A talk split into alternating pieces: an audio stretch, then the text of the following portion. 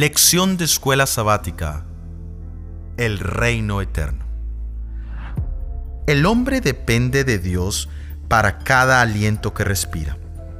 El corazón que late, el pulso rítmico, cada nervio y cada músculo del organismo viviente se mantienen activos y en orden mediante el poder de un Dios infinito. No os afanéis, pues, diciendo qué comeremos, qué beberemos, o qué vestiremos, porque los gentiles buscan todas estas cosas, pero vuestro Padre Celestial sabe que tenéis necesidad de estas cosas.